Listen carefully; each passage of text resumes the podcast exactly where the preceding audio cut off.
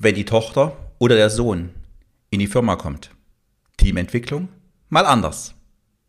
In dieser Folge erfährst du, warum es wichtig ist, genau zu überlegen, wann du als Sohn oder Tochter ins Unternehmen einsteigst und worauf es ankommt, wenn du Angestellte zu Mitstreitern machen willst.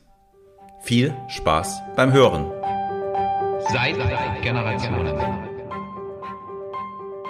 In meinem Podcast zeige ich euch, welche Herausforderungen und Hürden bei der Unternehmensnachfolge auf euch zukommen und wie die Übergabe gemeinsam gelingen kann.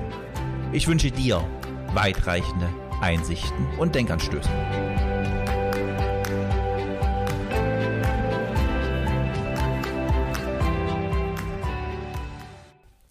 Mein Name ist Holger Langer. Ich unterstütze Familienunternehmen als Mentor und Coach in der Unternehmensnachfolge. Wenn die Tochter, wenn der Sohn in die Firma kommt, Teamentwicklung heute mal ganz anders für dich. Vor ein paar Wochen stellten wir bei uns ein neues Team zusammen. Es kam zum Anfang zu einigen Verwerfungen. Das brachte mich dazu, mal wieder in meinen Unterlagen nachzuschauen. Wie ist das eigentlich mit den Phasen der Teamentwicklung? Und ich fühlte mich an meine Ausbildung, aber auch an meine eigene Geschichte erinnert. Als ich damals ins Bauunternehmen meiner Eltern einstieg, musste ich mir die Sporen verdienen. Da kommt der Sohn vom Chef ins Unternehmen. Jetzt soll er sich doch erstmal beweisen. Und das tat ich. Ich ackerte hart, Tag und Nacht, um fachlich das den Mitarbeitern mitgeben zu können, was mein eigener Anspruch war. Dabei habe ich zum Anfang mich sehr, sehr oft selbst vergessen. Irgendwann kam dann ein junger Kollege, Carsten, zu mir und meinte, Holger, echt top, wie du uns fachlich unterstützt, was du auf Baustelle auch mit uns gemeinsam leistest und wie du das Unternehmen voranbringst. Ich war zu dem Zeitpunkt natürlich fachlich top, aber in Sachen Teamentwicklung, Umgang mit Menschen hatte ich noch eine ganze Menge zu lernen. Aber dazu habe ich dir in der nullten Episode ja schon einiges erzählt. Wenn wir uns die Teamentwicklung im Unternehmen anschauen, zu dem Zeitpunkt, wo du ins Unternehmen kommst, gibt es grundlegende Unterschiede. Kommst du ins Unternehmen, weil du einen Ausbildungsplatz im elterlichen Unternehmen hast und wahrnehmen willst? Oder kommst du schon als fertiger Meister oder Ingenieur, Bachelor, Master ins Unternehmen und steigst ein, um die Unternehmensnachfolge vorzubereiten? Hier gibt es in den Phasen ganz, ganz grundlegende und wichtige Unterschiede. Ich bin damals ins Unternehmen mehr oder weniger mit hineingewachsen. Als Kind ging ich mit meinem Vater oft in die Firma. Er bereitete Sonntag, die kommende Woche vor, und ich konnte dabei bei der einen oder anderen Sache helfen, Dinge wegheften. Oder wenn am Wochenende das Aquarium sauber zu machen war, machten wir beide das natürlich auch zusammen. So bin ich ganz natürlich ins Unternehmen hereingewachsen. Und die Mitarbeiter kannten mich. Es gibt aber auch Unternehmen, wo Sohn oder Tochter erst zu einem späteren Zeitpunkt mit dem Unternehmen, mit den Mitarbeitern wirklich in Berührung kommen. Und hier ist es eine Frage der Erziehung. Bei mir, in meiner Erziehung war es so, dass ich auch all das im Unternehmen tun und leisten durfte, was die Mitarbeiter taten. Und so war ich von vornherein auf einer Stufe, auf einen Level mit ihnen. Aber es gibt auch Elternhäuser, wo der Sohn oder die Tochter die Nase schon ein Stückchen höher tragen und als Sohn oder als Tochter ins Unternehmen kommen, das lassen dann oft auch die Mitarbeiter den potenziellen Nachfolger spüren. Das ist dann ja nur der Sohn oder nur die Tochter des Bosses. Schaue auf dich. Frage dich, was hast du bisher für eine Erziehung genossen und wie möchtest du dich ins Unternehmen einbringen? Welches Bild schaffst du von dir selbst bei den Mitarbeitern? Und so beginnst du und die meisten dann auch im Unternehmen zu arbeiten. Wollen sie sich ins Unternehmen einbringen und wirklich für sich wachsen? Oder, und das ist leider in den meisten Fällen so, sie wollen sich beweisen. Nicht unbedingt nur immer sich, ihren Eltern, den Mitarbeitern oder ihrem Ego. Denke für dich auch einfach mal kritisch drüber nach, warum leistest du im Unternehmen was? Wem willst du etwas beweisen? Oder willst du wirklich das Unternehmen, die Mitarbeiter, die Kollegen, deine Kunden voranbringen? Für Eltern ist es oft schwer, die Leistung ihrer Kinder objektiv zu bewerten, weil da schwingt immer mit, ich bin Vater, ich bin Mutter. Ich nehme entweder auf mein Kind Rücksicht oder ich habe hohe Anforderungen an das Kind und das Kind soll mehr leisten als die Mitarbeiter. Das ist ein Druck. Das ist ein Druck, den du als Kind im Unternehmen verspüren kannst, aber nicht verspüren solltest. Wenn du dies merkst, sprich dies bitte an. Die andere Seite der Bewertung ist die Frage der Mitarbeiter. Dort gibt es Mitarbeiter, die wollen dich fördern, wollen dich unterstützen auf deinen Weg, weil es ihnen persönlich ein Anliegen ist, dich voranzubringen und damit auch das Unternehmen. Dann gibt es aber natürlich auch, ich sag mal, die Schleimer, die dir Honig ums Maul schmieren. Weil du wirst ja irgendwann ihr Chef. Und da heißt es, gute Miene zu zeigen. Schaue dir an, wie sich die Mitarbeiter dir gegenüber verhalten. Und schaue, ob sie dich und das Unternehmen voranbringen wollen oder nur ihre eigene Position verbessern wollen. Die eigene Position, da sind wir schon beim nächsten Punkt. Oftmals werde ich vom Unternehmer angesprochen. Wie gestalte ich denn den Arbeitsvertrag mit meinem Sohn, mit meiner Tochter? Wenn sie jetzt ins Unternehmen einsteigt, ich möchte ihr auch etwas Gutes tun. Ich möchte sie voranbringen.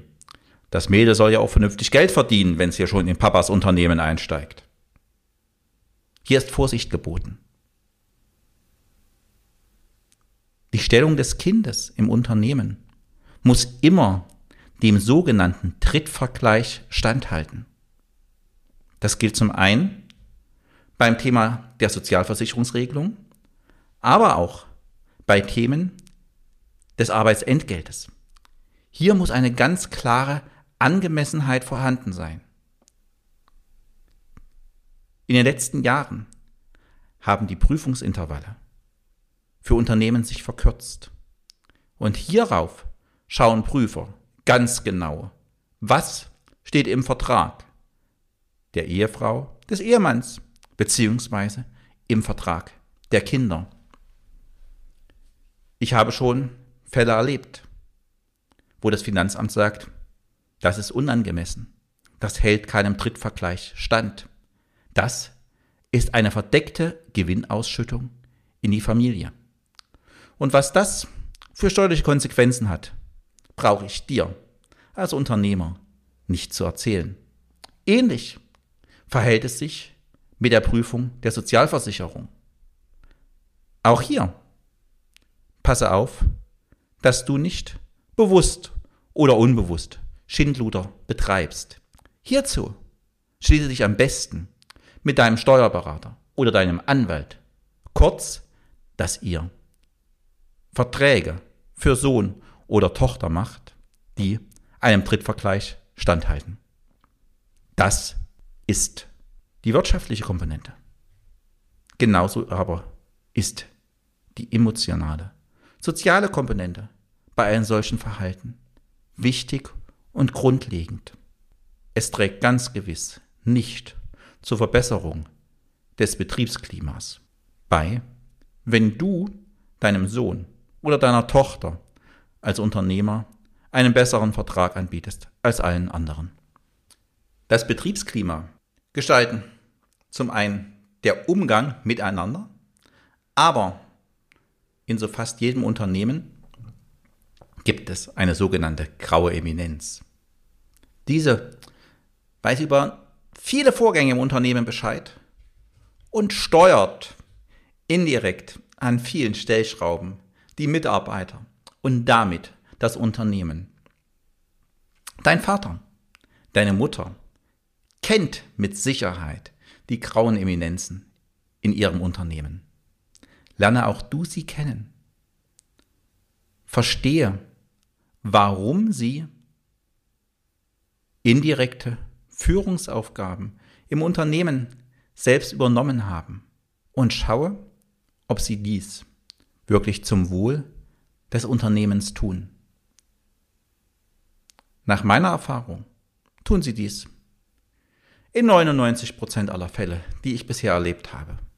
Und für dich als Nachfolger ist es, finde ich, ein sehr, sehr sinnvoller Zug, wenn du schaust, dass du diese graue Eminenz auch für dich gewinnst. Weil, wenn du nicht weißt, wie das Team funktioniert, wie die Menschen im Unternehmen ticken, wirst du sie nicht für dich gewinnen können und dich damit nur sehr, sehr schwierig im Unternehmen integrieren können.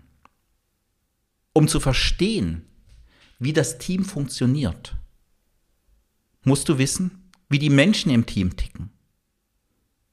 Und das erkennst du nur, wenn du die Geschichte der einzelnen Mitarbeiter kennst. Nimm dir Zeit, diese Mitarbeiter kennenzulernen,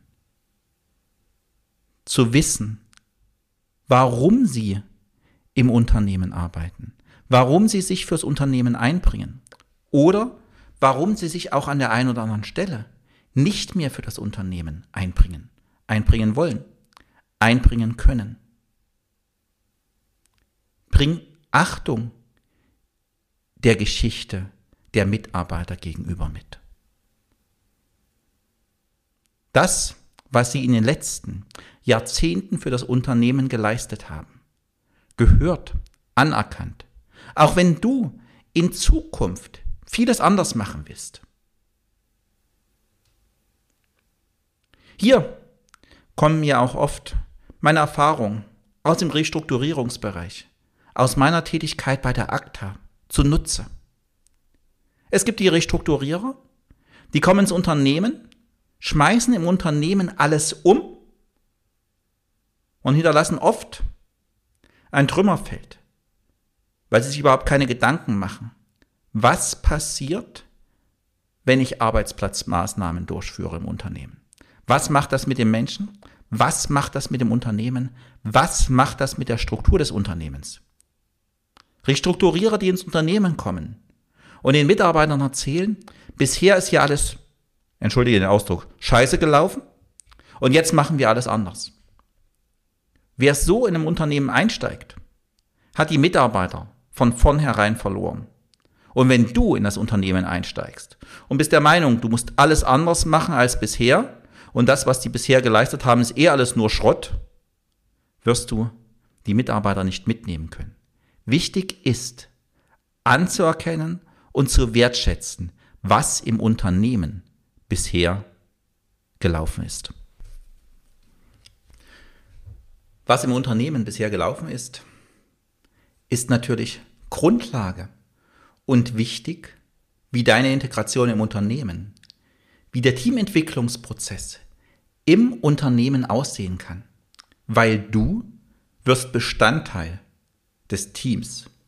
Du bist ein Bestandteil des Unternehmens. In dem Moment, wo du im Unternehmen anfängst. Bei der Teamentwicklung sprechen wir von vier Phasen. Von der Findungsphase, von der Streitphase, von der Orientierungsphase und von der Leistungsphase. Ein Team arbeitet zusammen, weil mehrere mehr erreichen können als der Einzelne. Es gibt zahlreiche Untersuchungen, wie die Performance in einem Team aussieht. Hier geht man davon aus, was ist, wenn zwei Teammitglieder miteinander arbeiten. Wie du in der Grundschule gelernt hast, ist 1 und 1 2. Bei Teamarbeitsprozessen jedoch leider bzw. zum Glück nicht. In der Findungsphase liegt die Teamperformance bezogen auf zwei Leute, nicht bei zwei, sondern nur noch bei 1,2. In der Streitphase geht dies, wie du dir vielleicht denken kannst, noch ein Stück nach unten. Da sind wir nur noch bei 0,8. In der Orientierungsphase nehmen wir wieder langsam Fahrt auf und sind schon bei 1,8. Und in der Leistungsphase sind wir bei drei. Das heißt, zwei, die miteinander arbeiten, bringen eine Leistung für drei. Und deshalb ist es doch ganz sinnvoll und wichtig zu gucken, dass man die ersten drei Phasen möglichst kurz gestaltet und die Leistungsphase, die Phase 3, über einen möglichst langen Zeitraum anhält. Aber sei dir bewusst, jedes Mal, wenn jemand Neues ins Team kommt, fallt ihr wieder zurück in die Findungsphase. Aber so viel erstmal zum Einstieg allgemein. Kommen wir zurück zu dir. Hier ist es in der Teamentwicklung natürlich grundlegend wichtig und unterschiedlich.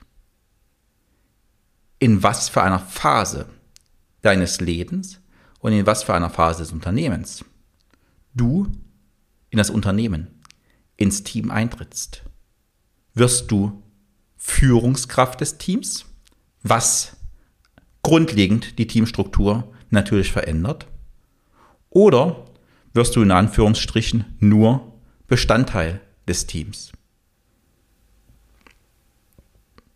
Das ist wichtig und entscheidend, wie du mit dem Team arbeitest, beziehungsweise wie derjenige, der das Team führt, mit dem Gesamtteam nun umgeht. In der Findungsphase, der sogenannten Forming-Phase, kommst du neu ins Unternehmen, kommst du neu ins Team. Du schaust, wer dabei ist. Man beschnuppert sich gegenseitig. Hier ist es wichtig, sich und dem Team Zeit zum Kennenlernen zu geben und die Führungskompetenzen des Einzelnen zu erkennen. In der Streitphase, der sogenannten Storming-Phase, erkennst du im Team, wer mag mich, wer mag mich nicht, wen mag ich, wen mag ich nicht. Wie schaut es aus mit den Rollen im Team, mit den Werten, mit der Machtstruktur? Und das ist die große Auseinandersetzungsphase. Das ist die Phase, wo die Leute bewusst und unbewusst aneinander geraten. Da läuft ganz, ganz viel im Unterbewusstsein ab, weil da kommt jetzt jemand neu ins Team. Lass mich an der Stelle eine kurze Geschichte von einem Mandanten erzählen. Bei diesem Mandanten gab es ein Führungsteam aus vier Leuten. Das funktionierte so ganz gut, weil Die Rollen waren klar abgesteckt. Und es gab nur einen im Team, der einen Führungsanspruch an sich und das Team hatte. Aufgrund von Entwicklung im Unternehmen wurde aus dem Team ein Teammitglied ausgetauscht.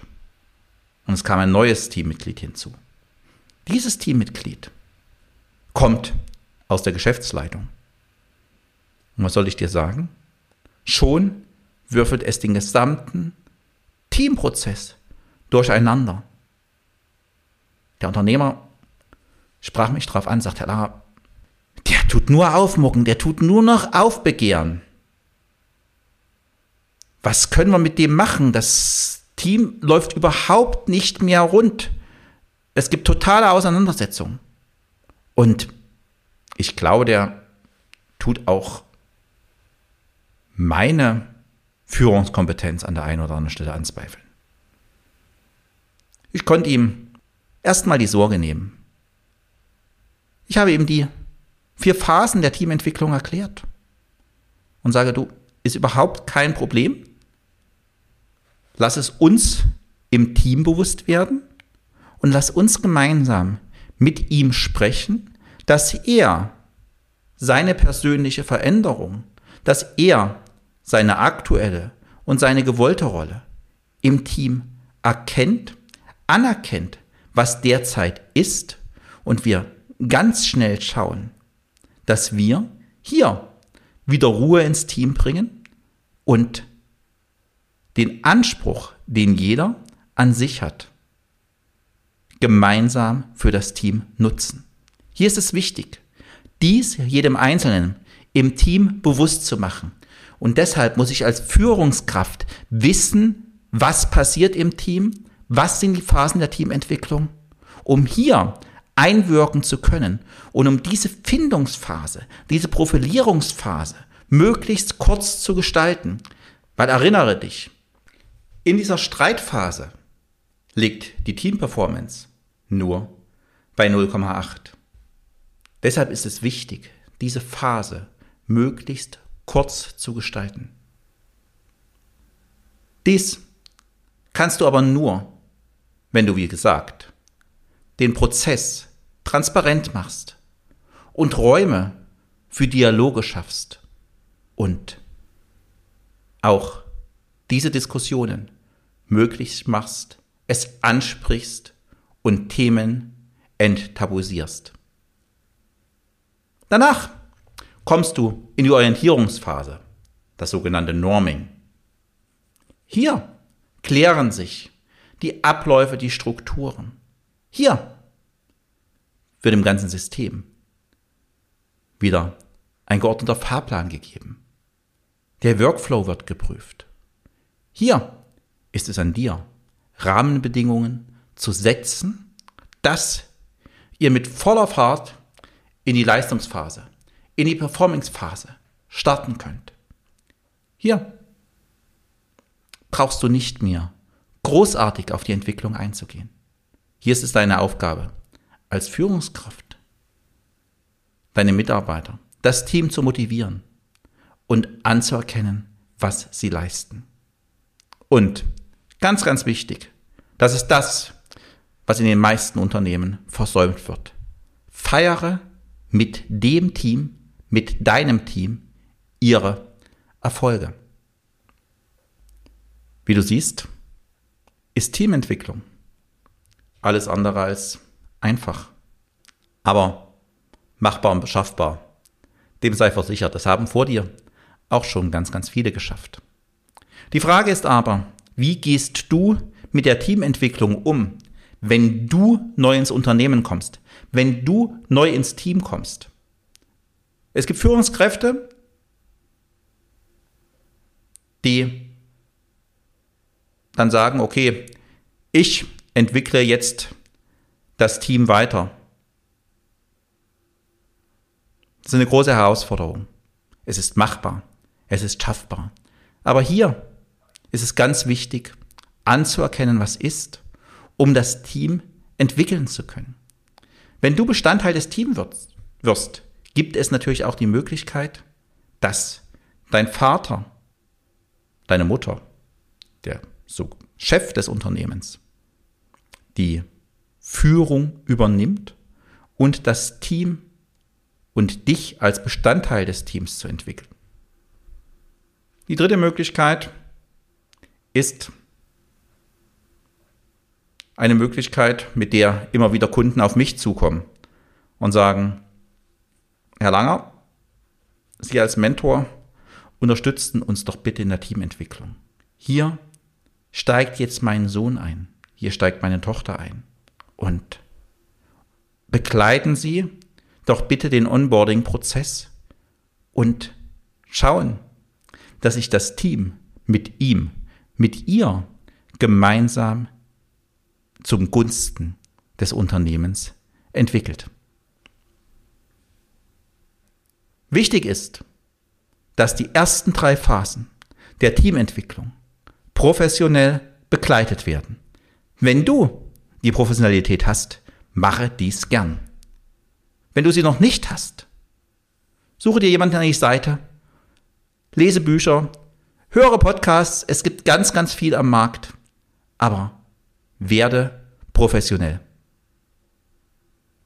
Somit komme ich auch schon zu dem Fazit des heutigen Podcasts.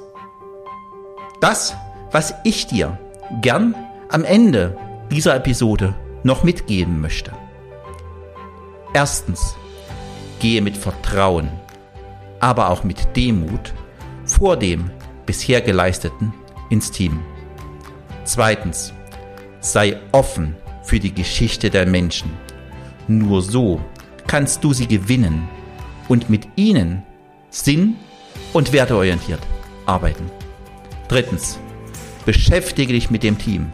Verstehe die Phasen der aktuellen Entwicklung, um zu erkennen, wo ihr steht und wie du das Team unterstützen kannst, weiter zu wachsen. Das waren jetzt ein paar Einblicke zum Thema der Teamentwicklung. Wie du gemerkt hast, kann ich in diesem Podcast die Themen nur in Ansätzen mit dir besprechen. Wenn du weitere Einblicke in die Phasen der Teamentwicklung gewinnen willst und Werkzeuge zum Führen von Teams erlernen willst, melde dich jetzt zu meinem nächsten kostenlosen Einführungswebinar Führungskräfte zu Mitarbeitercoaches, das am 8. September stattfindet, an. Den Link hierzu findest du in den Show Notes. Vielen Dank fürs Zuhören und bis zum nächsten Mal. Dein Unternehmensmentor und Coach Holger Langer.